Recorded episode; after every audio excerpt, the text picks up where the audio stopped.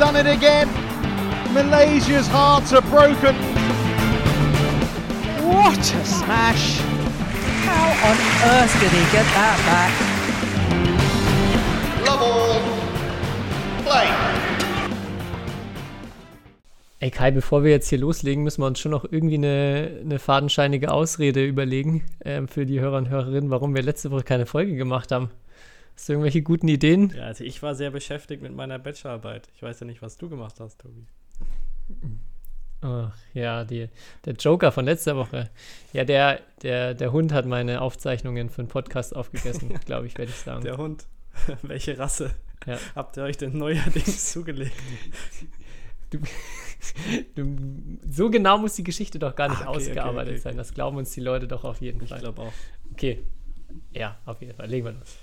Herzlich willkommen, neue Folge Shuttle Talk. Wir begrüßen euch wie jedes Mal voller Elan und ähm, ja, letzte Woche mh, keine Ahnung, was da los war.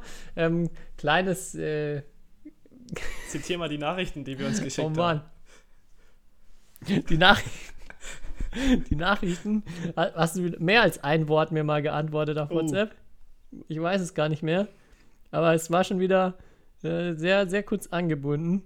Wo bist du unterwegs? Belgrad. Was ist da? Meetings. das war. Das war die Konversation, die damit mit deinen Meetings auch äh, ziemlich abrupt zum Ende kam.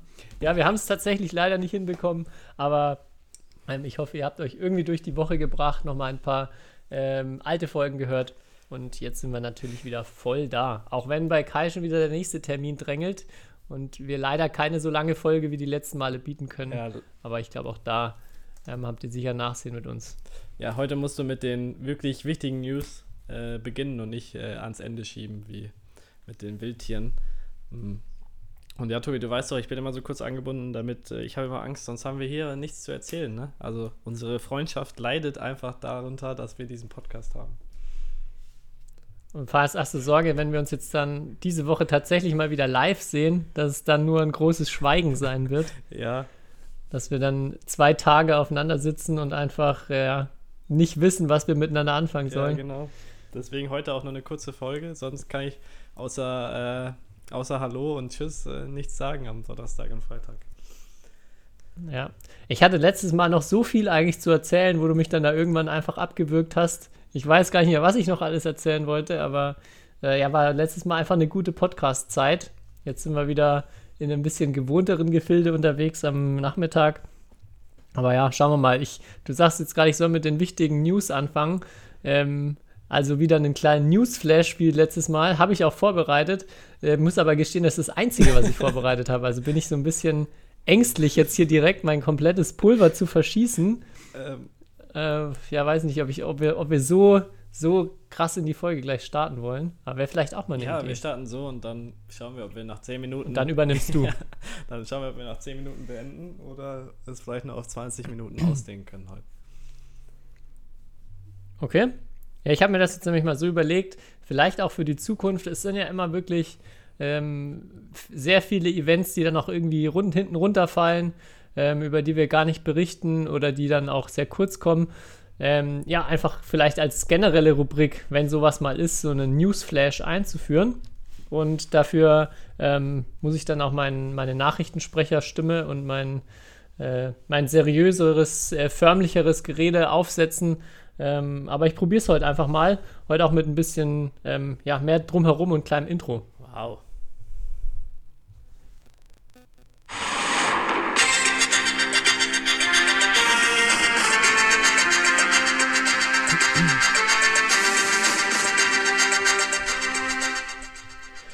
Erster World Tour-Titel mit 17. Der französische Jugendeuropameister Alex Lanier sichert sich mit gerade einmal 17 Jahren seinen ersten World Tour-Titel. Bei den Canada Open setzte sich die französische Nachwuchshoffnung zunächst im Halbfinale denkbar knapp gegen seinen Landsmann Arno Merkel durch und war auch im Finale vom ungesetzten Japaner Takuma Obayashi nicht zu stoppen. Zum Vergleich, Antonsen und Axelsen konnten ihre ersten Titel auf vergleichbarem Level erst mit 19 bzw. 20 Jahren erringen. Bei den Damen blieb Favoritin Carolina Marin der Titel verwehrt. Die Olympiasiegerin von Rio stand bereits in Runde 2 überraschend nah am Rande einer Niederlage gegen Genjira Stadelmann aus der Schweiz, konnte sich hier noch einmal durchsetzen, unterlag dann aber im Halbfinale gegen Sun Shuo-Yun aus Chinese Taipei. Erster Titel im vierten Anlauf. Auch in Ho Chi Minh flogen die Federbälle bei einem weiteren World Tour 100 Event. Mit Kodai Naraoka aus Japan gab es bei den Vietnam Open ebenfalls einen sehr jungen Sieger im Herreneinzel. Der 21-Jährige holte sich damit im vierten Finalanlauf in 2022 den ersten Titel auf der World Tour-Ebene. Streit beigelegt. Nachdem es vergangene Woche zu Differenzen zwischen Indonesiens Herrendoppelstar Kevin Sanjaya Sukamuljo und dessen Trainer Harry Iman Pirgadi kam, gab es nun Entschuldigungen von beiden Seiten. Sukamuljo, der sich weigerte, am Training der Nationalmannschaft teilzunehmen und stattdessen privat trainierte, verkündete in einem anberaumten Online-Meeting des BAM, dass er sich mit Pirgadi getroffen hat und dass Probleme aus seiner Sicht gelöst sind. Auch Pirgadi bestätigt, dass er sich bei Sukamuljo bereits entschuldigt hat und dieser die Entschuldigung auch akzeptierte.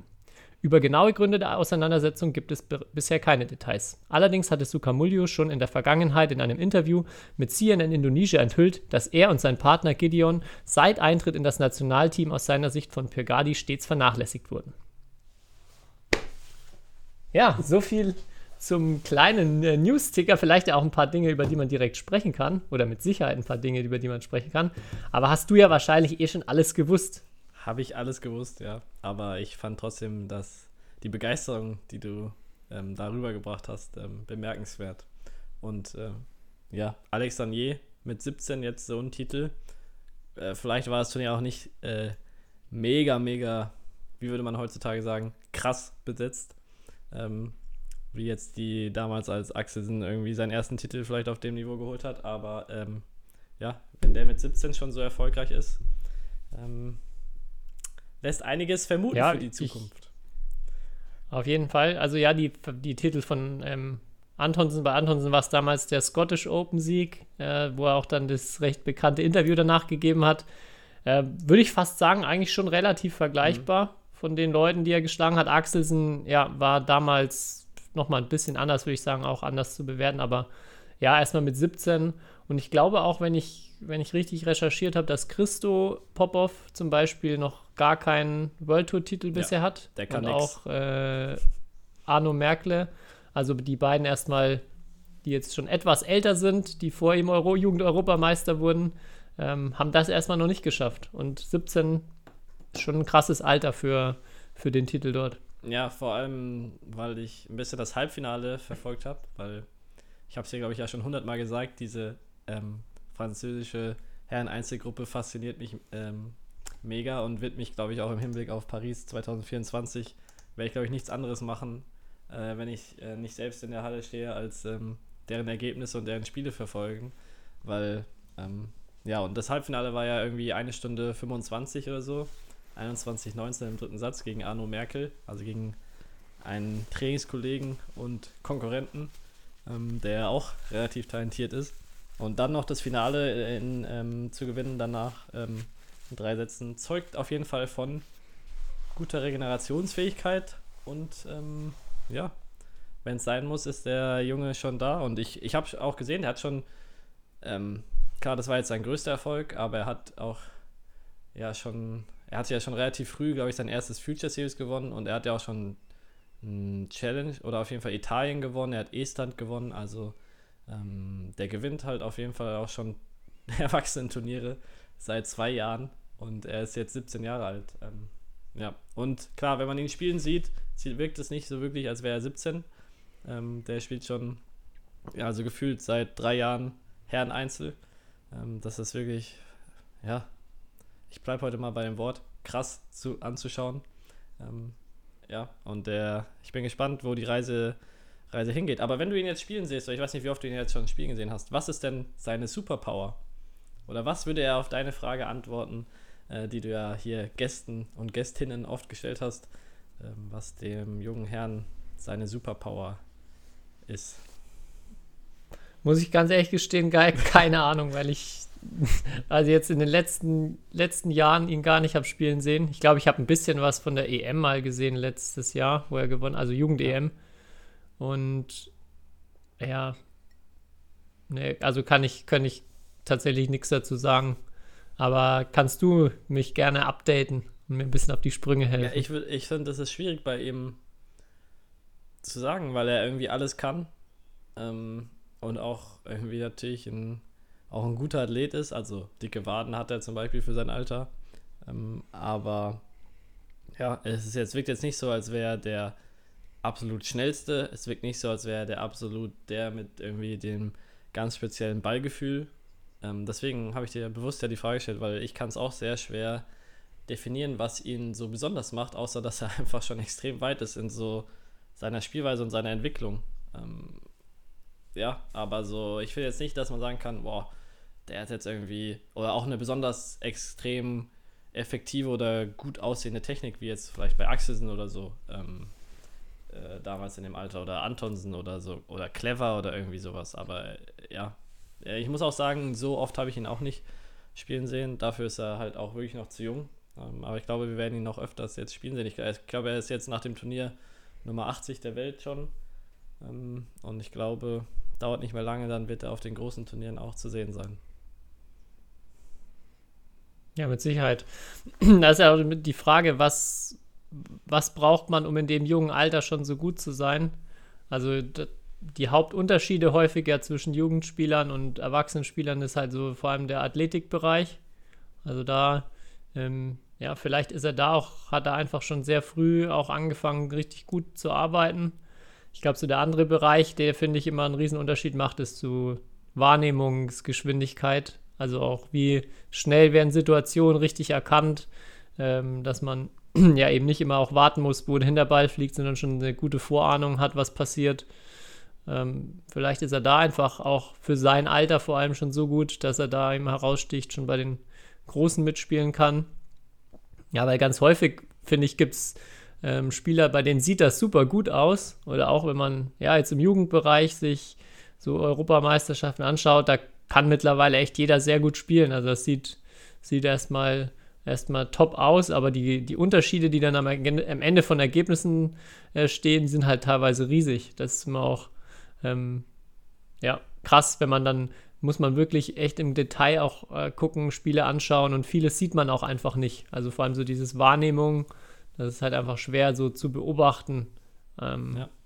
Aber ich nehme das mal als Hausaufgabe mit, weil ähm, am Wochenende ist ja wieder Badminton Bundesliga und ich glaube, einer meiner dänischen Teamkollegen, Überraschung, ähm, ist auch sein Jahrgang und der wird am Wochenende auch für uns spielen und dann werde ich ihm mal die Frage stellen, weil ich glaube, die haben bei der Jugend-EM im Halbfinale gegeneinander gespielt. Ähm, werde ich ihm mal die Frage stellen, warum der Alex Lanier so gut ist. Aber ich habe ich hab krass recherchiert auch für die Folge, habe mir seinen Wikipedia-Artikel durchgelesen. Und ähm, da steht, dass er mit drei Jahren angefangen hat, Batman zu spielen. Und das muss man halt auch mal auch in Reaktion setzen. Der ist jetzt 17, das heißt, er spielt seit 14 Jahren dann Badminton. Klar, ähm, man weiß nicht, wie oft er jetzt mit drei dann da gespielt hat. Aber es gibt ja auch Fälle, die dann auch schon sehr früh jeden Tag in der Halle äh, sind oder durch Familie oder sonst was. Und ähm, ja, und äh, 14 Jahre und da muss man sagen, ich habe, keine Ahnung, ich, ich bin jetzt zwölf Jahre älter, ähm, aber spiele auch nicht unbedingt so viel länger Badminton. Also ähm, vielleicht fünf, sechs Jahre mehr. Das aber das ist halt, ähm, ja, äh, kommt dann halt auch immer das, äh, auch dazu und ja, meine, meine aktuelle Trainerin, Johanna Golczewski, sagt auch immer, was ma also wenn ich frage, hey, was machen die Franzosen so gut oder so anders? Weil die haben jetzt ja dieses Phänomen, dass sie jedes Jahr den Jugend-Europameister stellen ähm, im Herren-Einzel. Ähm, und ja, ähm, einfach der Eindruck oder ihre Antwort ist dann auch immer, die trainieren einfach sehr früh schon sehr viel und hart. Und deswegen haben die, sind die sehr früh auf einem richtig hohen Niveau und die haben ja jetzt mit den beiden Pop-Offs mit Lanier und mit Merkel vier, vier Leute, die auf jeden Fall auf dem World Tour Level oder in den Top 32 am Ende landen werden. Also ich glaube, diese Vorhersage kann man, stelle ich mal hier, das Orakel. Ähm, ja. ja. Ich glaube, was auch dann noch ein zusätzliches Ding ist, wahrscheinlich auch sehr viel, also sehr viel spielnah und sehr viel mhm. Matches, was jetzt bei den Franzosen halt auch einfach gut funktioniert, weil sie dann eine sehr homogene, starke Gruppe haben, die sich gegenseitig challenge und immer wieder voranbringt.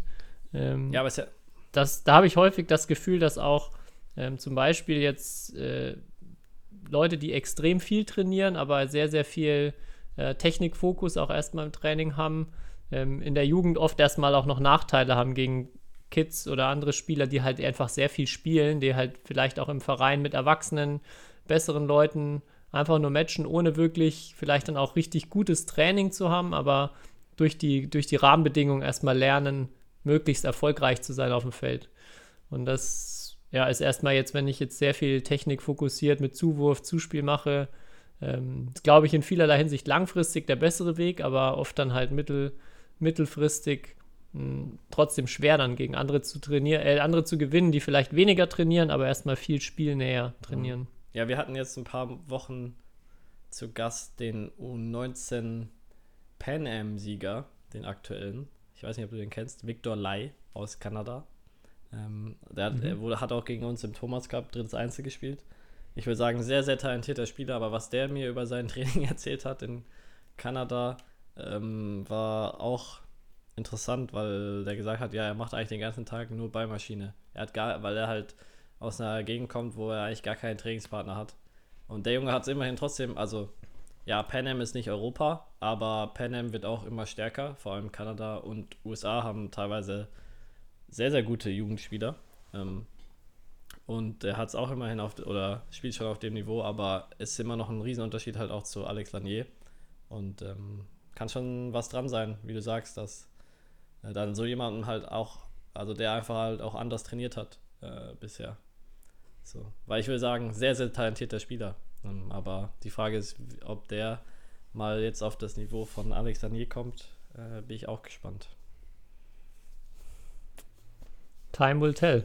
Aber ja, das vielleicht abschließend die, der, der Sieg jetzt bei einem World Tour Event auch, gegen wen er da so gewonnen hat. Da hast du schon angesprochen, es waren jetzt nicht die ganz großen äh, Top-Namen, aber das sind erstmal schon Spieler, wo man, glaube ich, ja, also man muss einiges können. Man, man kann jetzt nicht, äh, ja, also normalerweise gewinnt da kein Jugendspieler so ein Turnier und in der Regel, also kein europäischer Jugendspieler.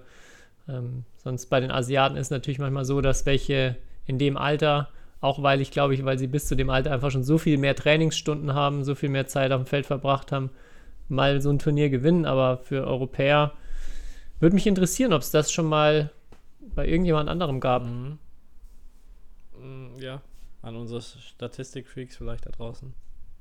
Äh, können das mal nachtesten, aber ich bezweifle es. Hm, ja. Aber wo wir schon bei ja, World Tour Turnieren sind, und ich dachte, das kommt in deine, in deine News auch rein. Ähm, die Hilo Open, Hashtag äh, Bitburger Open, äh, finden ja bald wieder statt. Und die Meldeliste ist rausgekommen. Und ich bin deswegen so gut informiert, weil ich auch für das Turnier gemeldet habe, musste dann aber schnell erkennen, dass ich gar keine Chance habe, in dieses Feld reinzukommen, weil, also, ja, ich glaube ja, es ist ja eigentlich bekannt, dass German Open eigentlich immer das bessere Turnier ist von den beiden äh, Turnieren in Deutschland oder das besser besetzte. Aber dieses Jahr, wenn nur 80% der Leute spielen, die gemeldet haben, ist das auf jeden Fall nicht der Fall, weil ich kann nur ein Beispiel nennen, im Herren-Einzel ist äh, der Cut bei, also es gibt ein 32er Hauptfeld und der Cut in der Weltrangliste liegt bei Platz 36. Ähm, und ich bin die Namen durchgegangen und außer gefühlt Axelsen und Chen Long haben wirklich auch alle gemeldet ähm, der Weltklasse. Also wenn man dieses Jahr nochmal Weltklasse Badminton sehen will, und das ist auch wirklich in allen Disziplinen so, dann ähm, ähm, sollte man nach Saarbrücken fahren, Anfang November, vom 1. bis zum 6. November, weil da sieht man, sieht man wahrscheinlich nicht mich spielen, aber äh, deutlich bessere Spieler. Ähm, und das wollte ich auf jeden Fall nur erwähnen, weil äh, so eine Reise muss man ja vielleicht auch vorher planen. Und da lohnt es sich auch äh, schon dienstags oder mittwochs zu dem Turnier anzu also hinzugehen, weil da sieht man auch schon sehr, sehr gute Spieler. Unter anderem auch im Mixed. Ähm, und ich glaube, mein und vielleicht auch dein Lieblingsmixed äh, Watanabe Higashino am Start. Also ähm, da sind schon extrem coole Spieler und Spielerinnen. Ja. Ja, was so ein bisschen das Problem ja immer ist, ist die Termin oder die Terminsetzung nach Dänemark und nach French Open. Also deshalb war in den vergangenen Jahren dann auch immer viele Absagen. oder gibt es dann immer auch viele Absagen. Ist, ja. Aber trotzdem ist das Meldefeld, wenn du das, also so wie du es beschreibst, natürlich erstmal viel besser als die letzten Jahre ja. noch. Es wird auch wieder Absagen geben, davon bin ich überzeugt. Aber der Vorteil ist halt, oder ähm, dass halt die Turniere in China wurden ja abgesagt, außer das World Tour Final. Also es gibt wieder eine Turnierabsage der Woche und zwar die Turniere in China. Ähm, und dadurch gibt es halt keine, außer jetzt diese drei Turniere plus nochmal ein Turnier in Australien, keine so hochklassigen Turniere mehr, wo man Punkte sammeln kann, auch für das World Tour Final. Und deswegen, ähm, ja, habe ich zum Beispiel ein Interview von Li Jia gesehen, der auch sagt, er wird da wahrscheinlich sehr, sehr sicher spielen, weil er sich auch noch fürs World Tour Final qualifizieren will. Und es außer Dänemark, Frankreich und Hilo ähm, Open äh, eigentlich keine, kein Turnier mehr gibt, das dafür zählt. Und ähm, deswegen kann man auf jeden Fall davon ausgehen, dass der Großteil äh, dort antreten wird. Und wenn die Leute absagen, dann komme ich vielleicht noch rein und dann hat man ja auch noch was äh, super Tolles anzuschauen. Ja, und wenn nicht, dann können wir ja wieder Live-Kommentar in Podcast-Form machen. Ja. Wenn die indonesischen Fans nicht wieder zu laut ja, sind. Ja, ich hoffe es. Ähm, aber das, das wollte ich erwähnen bin, noch. Ja, krass. Ich bin gerade im World Tour Ranking drin, also das ist ja wirklich ganz spannend. Da sind einige einige Spieler und Spielerinnen ja noch nicht drin oder noch nicht qualifiziert, die man erstmal da auf jeden Fall vermuten würde. Also zum Beispiel Akane Yamaguchi, die da noch außerhalb der Top 8 ist. Mhm. Ähm, ja, auch im Herren-Einzel Pranoy an 1 im World Tour Ranking. Auch spannend. Ähm, ja. Ich denke mal, Momota ist. Hatte ich gar nicht Mom so auf dem Schirm, dass das so bald. Momota ist wahrscheinlich noch nicht qualifiziert, oder? Nee, ist äh, auf Platz 19. Auf Platz 19, naja. Da, ich, ich weiß gar nicht, ich habe jetzt, ich muss ja mal ein paar Seiten runterscrollen, wenn ich meinen Ranking sehen will, aber ich weiß gar nicht, was ist denn, weil ja jetzt äh, die Turniere sozusagen immer rausfallen, weil bei Momota muss es ja wirklich, der muss ja wirklich jetzt auf Dauer total absinken. Ähm, was ist denn sein aktuelles Ranking? Ja, ist Nummer 7, okay. auch wieder zwei Plätze gefallen. Okay. Ja, und ich glaube, dass wird jetzt erstmal die nächsten Wochen schnell so weitergehen. Ich, äh, ist jetzt eigentlich, also ich habe gar nicht äh, genau am Schirm, aber jetzt zählen gerade nicht die letzten zwölf Monate, oder? Es sind immer noch viele es Monate. Ist immer noch fast zwei Jahre. Zusätzlich. Aber es wird immer weniger. Und dann Ende des Jahres sind es dann nur noch zwölf Monate. Also ab dem, am 01.01.2023 sind es nur noch zwölf ah, Monate. Okay. Aber das ähm, hat einen extrem interessanten Effekt, weil jetzt echt viele ähm, Leute so in meinem Bereich oder vor allem in diesem Bereich hinter diesem World Tour Level ähm, noch irgendwie Punkte sammeln müssen, weil es aber es irgendwie kaum Turniere gibt, wo man das gut machen kann, weil es halt wie gesagt nur diese drei großen Turniere gibt und sonst eigentlich nichts. Ähm, das ist äh, die Weltrangliste am 1.1. wird, glaube ich, sehr, sehr spannend. Ähm, ja, aber das nur so als kleiner, kleiner Insight. Ja.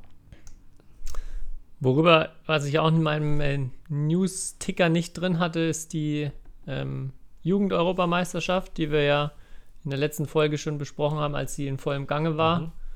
Hast du dazu noch irgendwelche Gedanken oder spannenden Insights? Ähm, ja, ich glaube, ähm, also wir haben als Deutsche keine Medaille geholt, ähm, oder? Und ähm, wir, ich glaube, nee. hatten wir einen oder zwei, ich weiß, ich will jetzt nichts Falsches sagen. Ich hätte mich vorher besser informieren sollen. Aber ähm, war es ein oder zwei Viertelfinals? Ähm, ich glaube zwei.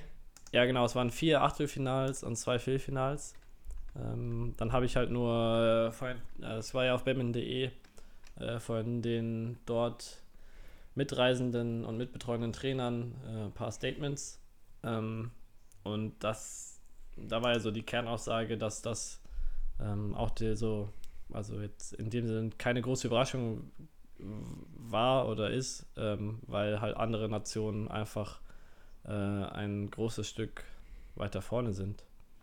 Ähm, ja. Ich, Was total spannend ist, finde ich, mit, es gab ja auch einen Sieger aus Rumänien, ja. Damendoppel, und Portugal, Herreneinzel. Äh, ja, gab es immer schon mal auch immer wieder einzeln gute Leute aus Portugal. Ähm, ich glaube einmal Türkei, mhm. Damen-Einzel. Ähm, ja, aber sonst zweimal dann Dänemark, aber auch relativ wenig, wenig Dänemark. Jetzt bin ich gerade, ich habe euch gerade nochmal geschaut. Mixed und Herrendoppel waren rein dänisches Finale, aber sonst auch keine für, äh, Medaillen in den Einzeln oder im Damendoppel. Ja, wäre ja cool, wenn wenn sich das breiter aufstellt. Wäre aber natürlich auch cool, wenn wir Deutschen da irgendwie dabei wären. Ähm, Das stimmt, ja. aber äh, und dann wäre es natürlich cool, und das ist, ich war jetzt am Wochenende auch wieder mit bei Batman Europe, äh, mit Batman Europe unterwegs auf Meetings. Ähm, Meetings, ja. Weiß ich, du hast mir ja schon alles erzählt. ja, aber ich, Ich kann auch ich einfach. wollte es jetzt hier allen auch nochmal erzählen, damit die auf demselben Kenntnisstand sind wie du. Also ich war auf Meetings mit Batman Europe und ähm, ja, da geht es sehr viel darum, ähm, wie natürlich wie die Lücke zu den asiatischen Spielern vor allem ähm, auch in der Jugend irgendwie geschlossen werden kann. Ähm, ja, und äh, das ist auch, also weiß ich nicht, ähm, ich weiß jetzt nicht, wie gut die Rumäninnen sind, aber ich befürchte, die haben auch keine Chance gegen irgendein, ähm, keine Ahnung, taiwanesisches oder in, äh, wahrscheinlich irgendwann indisches Damendoppel. Deswegen, ähm, ja, das ist auf jeden Fall sehr, sehr kompliziertes Thema, die Wettbewerbsfähigkeit von Europa allgemein. Und wenn Europa schon nicht mehr so wettbewerbsfähig ist in der Breite, ähm, ja, und wir als Deutschland nicht wettbewerbsfähig sind in Europa, was ist dann die Konsequenz, Tobi?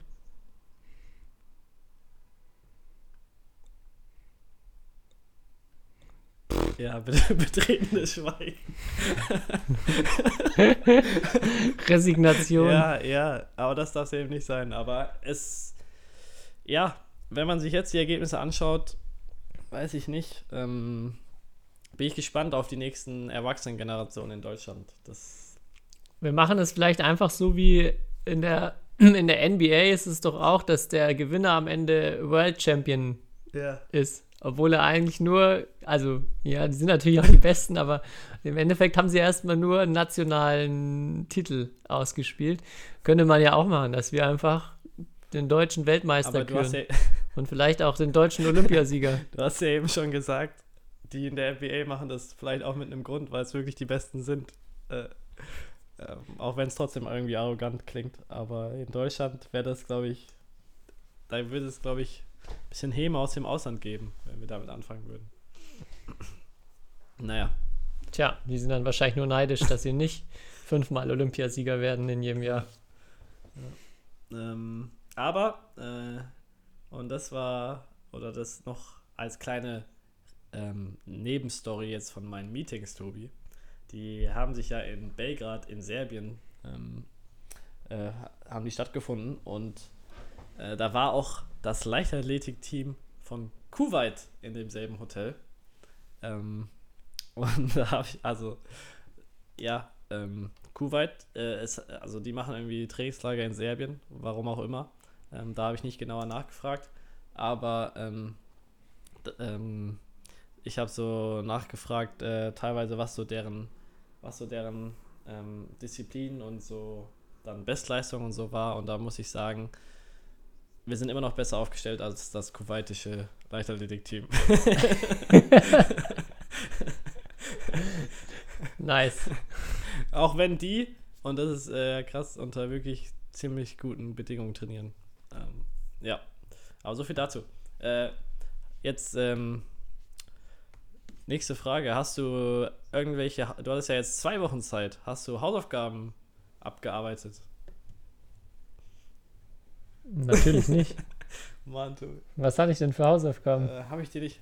Ich habe hier irgendwo, glaube ich, einen, Zettel liegen, den ich, den ich mir geschrieben Ja, habe, aber Für was, für was mache ich das noch? Ich hoffe, ich hoffe da draußen ähm, schaut sich noch irgendjemand das an, was ich hier empfehle. Äh, Und ist nicht so ignorant wie du. ah, die, die Tischtennis-Wunderkind-Doku. Ja, die habe ich noch nicht Ja, geschafft. okay. Gut, dann verschieben wir unsere Diskussion darüber aufs nächste Mal. Oder wenn wir uns jetzt sehen, äh, Ende der Woche. Ähm, ähm, gut. Dann, Hast du Cobra Kai geguckt? Das hatte ich dir auch mal vor ganz, ganz langer Zeit als Hausaufgabe gegeben. nein, ehrlich gesagt nicht. Ja, schau. Die, Serie trägt sogar deinen Ja, Namen. das stimmt. Ich habe jetzt hier Love is Blind geschaut. Kennst du das? Aber das ist, glaube ich, hier kein, kein Badminton-Bezug. nur, vom, nur vom Hören sagen. Ah, sehr interessante Serie, ähm, muss ich sagen. Und ähm, gut. Aber ich glaube, vielleicht ist Cobra Kai doch besser.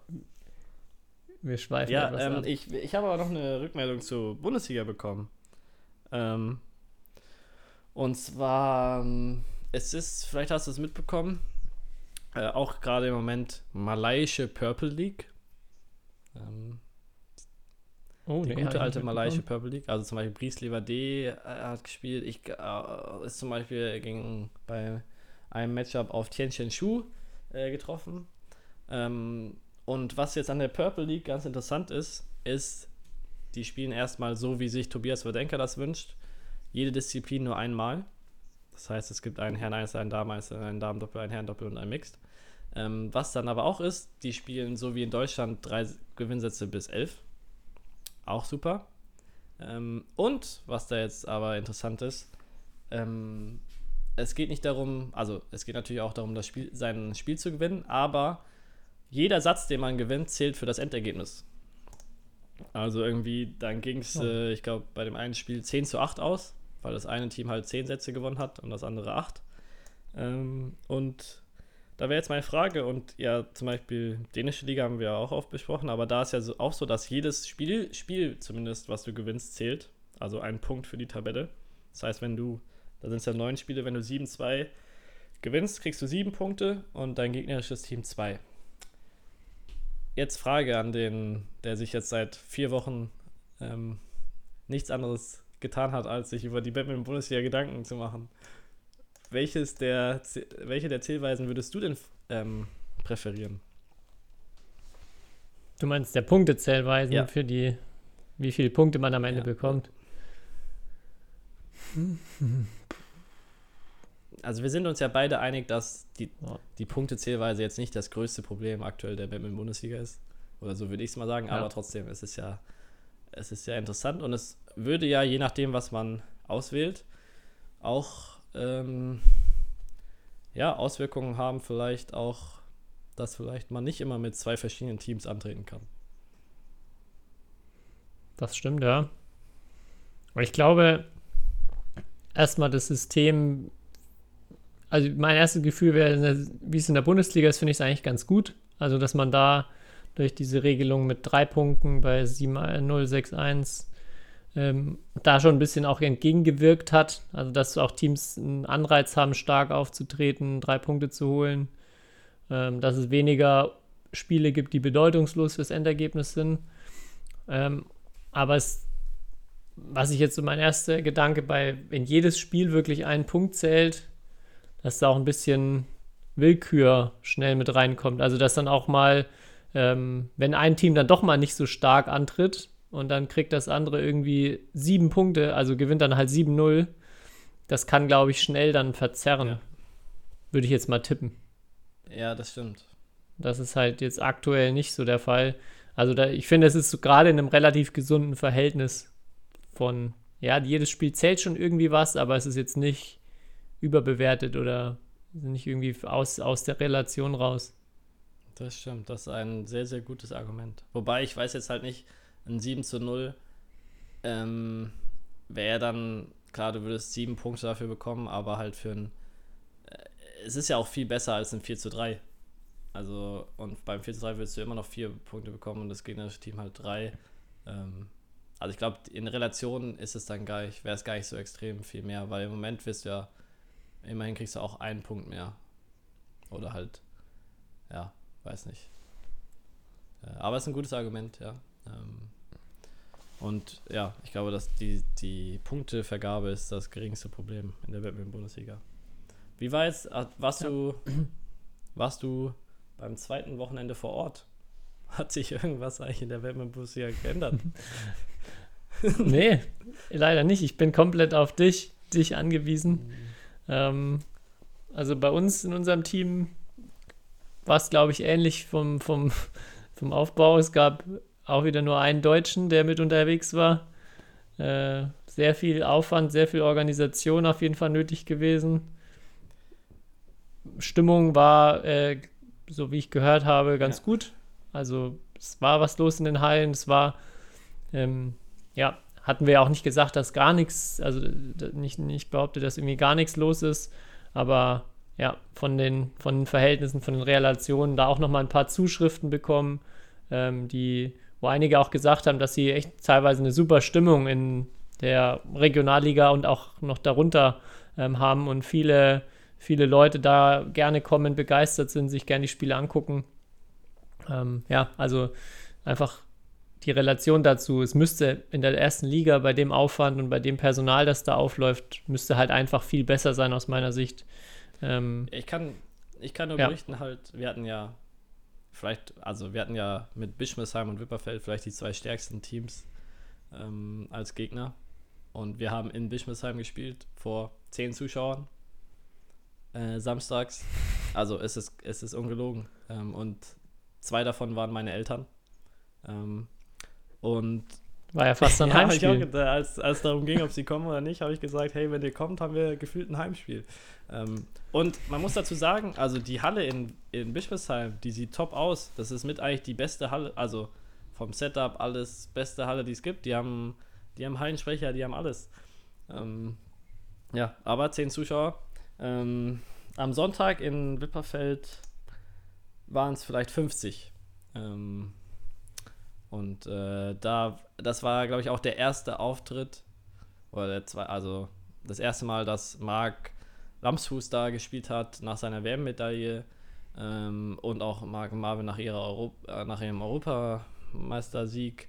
Ähm, ja, und das waren 50 Zuschauer. Ähm, klar, 50 Zuschauer können auch eine gute Stimmung machen, keine Frage. Äh, aber ja, wie du sagst, für den Aufwand ist es absolut verrückt.